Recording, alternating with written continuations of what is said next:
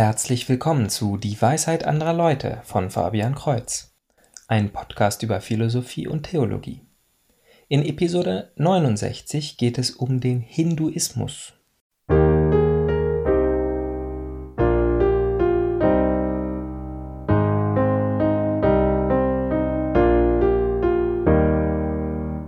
Ich muss zugeben, dass ich über den Hinduismus nicht besonders viel weiß. Vor 15 Jahren hatte ich mal ein etwas tieferes Gespräch mit einem indischen Freund aus der Kaste der Brahmanen. Doch da hört es auch schon auf. Und laut der Wikipedia-Seite ist so ziemlich alles, was in Europa landläufig über die Hindu angenommen wird, Klischee. Ich werde also, soweit ich kann, wie in den letzten Podcasts, eine kurze Zusammenfassung des Glaubens geben und einige Elemente als gut hervorheben. Die Frage, warum ich kein Hindu bin, beantwortet sich wie immer im Laufe meiner Darstellung. Zunächst einmal gibt es keinen einzelnen Glauben namens Hinduismus. Nicht nur gibt es keine einzelne Autorität wie den Papst, es gibt nicht einmal eine einzelne Schrift wie die Bibel oder den Koran, ja, nicht einmal eine Tradition von Lehrern, wie die Rabbis. Na ja, und doch gibt es sie alle. Aber verschiedene Gruppierungen hören auf verschiedene dieser Quellen. Neben vielen anderen Gurus, die ihre eigenen Schulen aufgemacht haben, ist besonders Siddhartha Gautama, der Buddha, bekannt als ein Religionsgründer, dessen Lehren noch immer bestimmend für den Buddhismus sind. Es gibt die Veden, das sind vier altertümliche Schriften, die vor allem Lieder, aber auch Opferbestimmungen und Weisheiten aus der Bronzezeit enthalten. Beinahe alle Hindu-Religionen beziehen sich mehr oder weniger stark auf die Veden. Und die berühmteste Gruppe von Schriftgelehrten waren und sind sicher die Brahmanen, die Mitglieder der Priesterkaste, der höchsten im Kastensystem. Doch mehrere Reformbewegungen im Laufe der Jahrtausende spalteten sich von den Brahmanen ab, da diese oft theokratisch ihre Macht als Religionslehrer ausgenutzt haben. Was die Götter angeht, gibt es auch die verschiedensten Ansichten. Die Veden erwähnen einige Götter, etwa wie man es vom griechischen oder römischen Pantheon kennt. Doch zunächst einmal wurden diese immer wieder durch lokale Gottheiten erweitert, ebenso wie die Römer ja jede lokale Gottheit von den besetzten Nationen einfach in ihren Pantheon aufgenommen haben oder mit einem bekannten Gott assoziiert haben.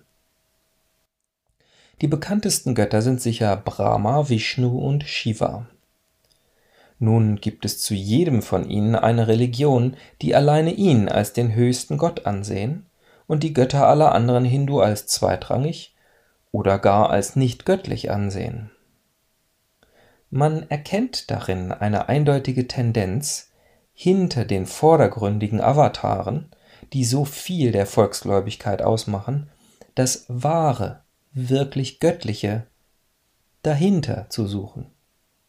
So glauben die Brahmanen, dass hinter allen Göttern das Brahma steht, die Urgewalt, von dem alle Götter nur Avatare sind. Ähnliches glauben die Anhänger von Vishnu und Shiva über genau diese. Interessant finde ich den Glauben an die oder das Shakti, das weibliche Prinzip. Die Anhänger von Shakti haben sich aus dem Shivaismus herausgebildet und meinen, dass der männliche Shiva selber passiv ist und vom dahinterstehenden aktiven Shakti gesteuert wird. Im Allgemeinen lassen die vielen Sekten des Hinduismus einander leben, und sie identifizieren sich alle als Hindu, selbst wenn sie ihren eigenen Gott für den eigentlichen halten. Doch eben weil diese Religion so bestimmend für das Gemeinschaftsgefühl ist, gab es auch immer wieder Bewegungen zum eigentlichen Glauben zu finden, also mehr auf das Brahma zu hören, die Veden mehr zu lesen oder ähnliches. Insbesondere als der Islam in Indien ankam, gab es solche Bewegungen, als vereinter Hinduismus dem Islam gegenüberstehen zu können. Nicht, weil der Islam sie direkt gezwungen hätte. dafür haben sie ja zunächst einmal diese Sondersteuer, die alle Nichtmuslime zahlen müssen. sondern weil diese vage Unsicherheit über die Gottheiten im Lichte des klaren und eindeutigen Allah gerechtfertigt werden musste. Später kamen dann die Christen mit der englischen East India Company. Im Gegensatz zu den Spaniern und Portugiesen haben diese keine Christianisierung erzwungen, doch mussten sie schon irgendwann einschreiten, um zum Beispiel die Praktiken der Witwenverbrennung zu unterbinden. Der Buddhismus wird in Indien selber übrigens weitgehend abgelehnt. Er ist in den umliegenden Ländern verbreitet, doch weniger als ein Prozent der Inder sind Buddhisten. Für den Hinduismus gilt also stärker als bei allen anderen Religionen, dass man dann Hindu ist, wenn man in einer Hindu-Familie aufgewachsen ist. Die reichhaltigen Traditionen schaffen eine wunderbare Kultur, und als Katholik kann ich es sehr gut verstehen, wie erfüllend diese Verwurzelung ist. Doch wie gut diese auch sind, stellt sich mir immer die Frage, ob die Sichtweise von Menschen, von Gott und von der Welt denn auch wahr sind. Und vielem, was die Hindu glauben, kann ich zustimmen. Ihre Suche nach dem einen Grundprinzip, nach dem Gott, von dem alles ausgeht, zeigt, dass auch sie glauben, dass ein komplizierter Pantheon nur das widerspiegelt, wie wir die komplexe Welt sehen, nicht aber was ihre Grundlage ist. Auch ich glaube, dass ein Gott der Schöpfer ist, die Ursache für die ganze Vielfalt, und in dieser Vielfalt ist er überall wiederzufinden. An wenigstens das erinnere ich mich eindeutig von dem Gespräch mit meinem Hindu-Freund, dem Brahmanen, er sprach eindeutig davon, dass hinter den vielen lokalen Gottheiten und Avataren zunächst die drei großen Götter stehen und diese auf einem einzelnen Fundament stehen. Doch wie erklären die Hindu das Schlechte in der Welt? Und gerade in Indien gibt es genug davon. Und hier finden wir das Prinzip des Karma und des ewigen Kreislaufs der Reinkarnation.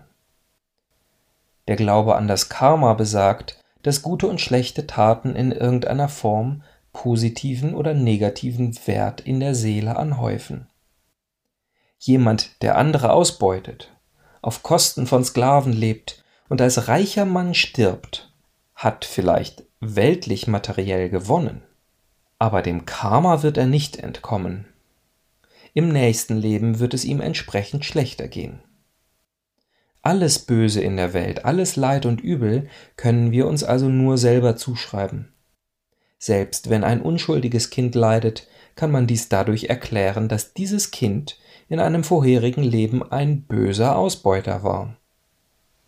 Diese Erklärung ist moralisch wunderbar zufriedenstellend und kann nicht falsifiziert werden, das heißt, es kann nicht nachgeprüft werden, ob es so ist. Das Karma ist ganz einfach 100% gerecht. Es kann gar nicht in Frage gestellt werden, da niemand prüfen kann, was denn der leidende Mensch in den letzten Leben so Böses getan hat. Es ist einfach der Glaube an das Karma, der die Überzeugung gibt, dass alles seine Richtigkeit hat.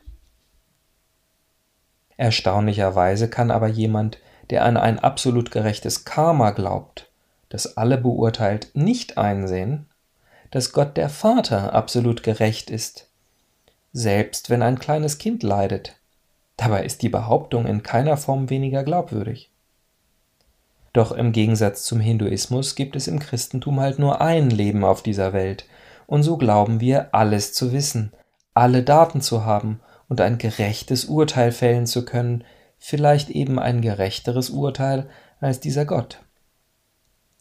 Bei vielen Leben, von denen die meisten unsichtbar und nicht zu prüfen sind, kommt es uns überhaupt nicht in den Sinn, wir wären in der Position für ein moralisches Urteil. Wenn wir theologisch aber bei der Frage nach guten und schlechten Taten und dem moralischen Leben angekommen sind, dann bevorzuge ich die Offenbarung Gottes durch Jesus Christus, der intensiv über genau dieses Thema geredet hat.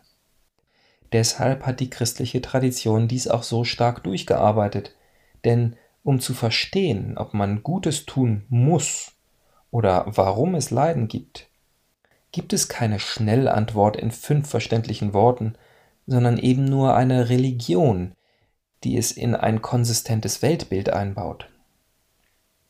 Ohne dies bleibt auch die Frage, ob die Welt gut ist, unbeantwortet. Der Hindu kann an ein blind gerechtes Karma glauben, doch was bringt dies am Ende? Einen ewigen Kreislauf, den die Hindu selber als ein ewiges Leiden ansehen, aus dem es kein Ausbrechen gibt. Diese Idee von einem mächtigen, unveränderbaren Kreislauf ist es übrigens, der die Wissenschaft unterbindet. Wenn eh alles wiederkommt, wenn sich alles wiederholt, dann kann weder ein Mensch noch eine ganze Gesellschaft irgendeine bleibende Errungenschaft finden, die das Leben verbessert. Dies galt für die heidnischen Kulturen in Europa wie auch für die Inder, und so ist die wissenschaftliche Entwicklung trotz vielversprechender Anfänge zum Erliegen gekommen. Auch das Kastensystem wird in diesem Glauben angenommen als wie die Welt halt ist. Ein Reformer des Hinduismus war damit so unzufrieden, dass er dennoch einen Ausweg aus diesem Kreislauf des Leidens gesucht hat. Siddhartha Gautama hat seiner Ansicht nach die Ursache für das Leiden gefunden. Auch wir sind versucht, es immer dann zu sagen, wenn wir enttäuscht werden und einen anderen Menschen sehen, der das gleiche erlebt hat, aber nicht enttäuscht ist. Es scheint dann so, als sei die Ursache allen Leidens unsere Erwartungen, die wiederum aus unseren Bedürfnissen und Wünschen kommen. Mit dieser Formel ist der Ausweg aus dem ewigen Kreislauf eben doch menschlich möglich. Wir müssen alles ablegen, nichts mehr wollen, nichts mehr brauchen. Dann gehen wir im Brahma auf, im hinter allem liegenden Göttlichen, das seinerseits keine Wünsche oder Bedürfnisse hat. Wir gehen ins Nirvana ein. Eines der Klischees über den Hinduismus durfte ich hören, als jemand das Nirvana einem Kind erklären wollte. Das Nirvana ist so etwas wie der Himmel für die Buddhisten. Nein, das ist es definitiv nicht. Gott der Vater hat dem Menschen durch Christus die Möglichkeit gegeben, an seinem göttlichen Leben, an seiner Freude, seiner Liebe, seinem Überfluss teilzuhaben. Diese Teilhabe bedeutet einerseits, dass alles Vergängliche an uns vergeht und nur das in uns bleibt, das wie Christus ist. Doch das bedeutet definitiv nicht, dass wir nicht mehr wir selber sind oder dass unsere ganz spezielle Eigenart verloren geht. Da Gott doch alles ist und alles geschaffen hat, ist auch die spezielle Eigenheit jedes Heiligen nichts, das Gott nicht kennen würde. Wir haben von ihm alles bekommen, was wir sind, und daher verlieren wir nichts, wenn wir alles andere aufgeben. Doch das Nirvana bedeutet gerade, dass alles Eigentümliche aufgegeben wird und keine Individualität übrig bleibt. Das Nirvana ist kein Ort oder Zustand, in dem der Mensch enthalten wäre und in seiner Eigenheit erkennbar wäre, sondern es bedeutet die Auflösung von alledem. Man sieht diesen Unterschied im Weltbild auch an den Heiligenbildern. Die asiatischen Heiligen, allen voran der Buddha, sie haben die Augen geschlossen und suchen die innere Ruhe, also jeden positiven oder negativen Einfluss zu ignorieren. Die christlichen Heiligen dagegen haben die Augen weit geöffnet und haben unstillbare Sehnsucht.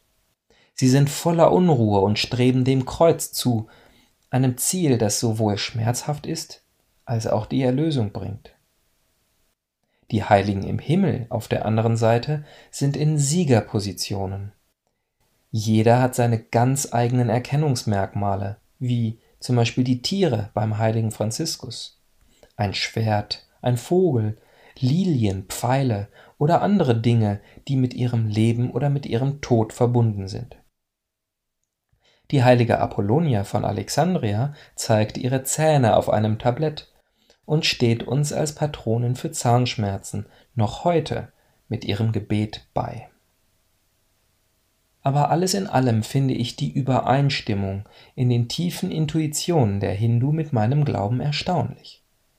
Auch ohne die Offenbarung Gottes im Volk Israel haben sie so viel Wahrheit gefunden, dass hinter allen aktiv scheinenden weltlichen Prinzipien eine Grundlage steht, dass dieser Gott, der alles in der Hand hält, absolut gerecht ist, dass es ein moralisches Gesetz gibt, außerhalb von menschlichen Vorstellungen und zeitlichen Werten, nach dem wir beurteilt werden. Ein Gesetz, das wir Menschen trotz aller guten Vorsätze doch immer wieder brechen. Dass wir in einer ausweglosen Situation sind, aus der wir uns selber nicht befreien können. Dass unser Ziel in diesem einen Gott liegt. Und nicht zu vergessen, dass das Leben Grund zum Feiern gibt und Dekoration, Festlichkeit, Kerzen und Weihrauch Farbe ins Leben bringen und den Glauben aufleben lassen. In all dem stimme ich den asiatischen Religionen zu. Doch durch Jesus Christus haben wir mehr über diesen Gott gelernt, dass er gnädig ist und nicht nur gerecht, dass er Leben und Sehnsucht ist, statt Stille und Passivität. Was glauben Sie, lieber Zuhörer? Ist die Welt in einem ewigen Kreislauf gefangen, den man nur durch Selbstverneinung durchbrechen kann? Schreiben Sie es mir auf dwal.fabian-kreuz.de. Kreuz mit TZ. Also bis zum nächsten Mal. Gottes Segen.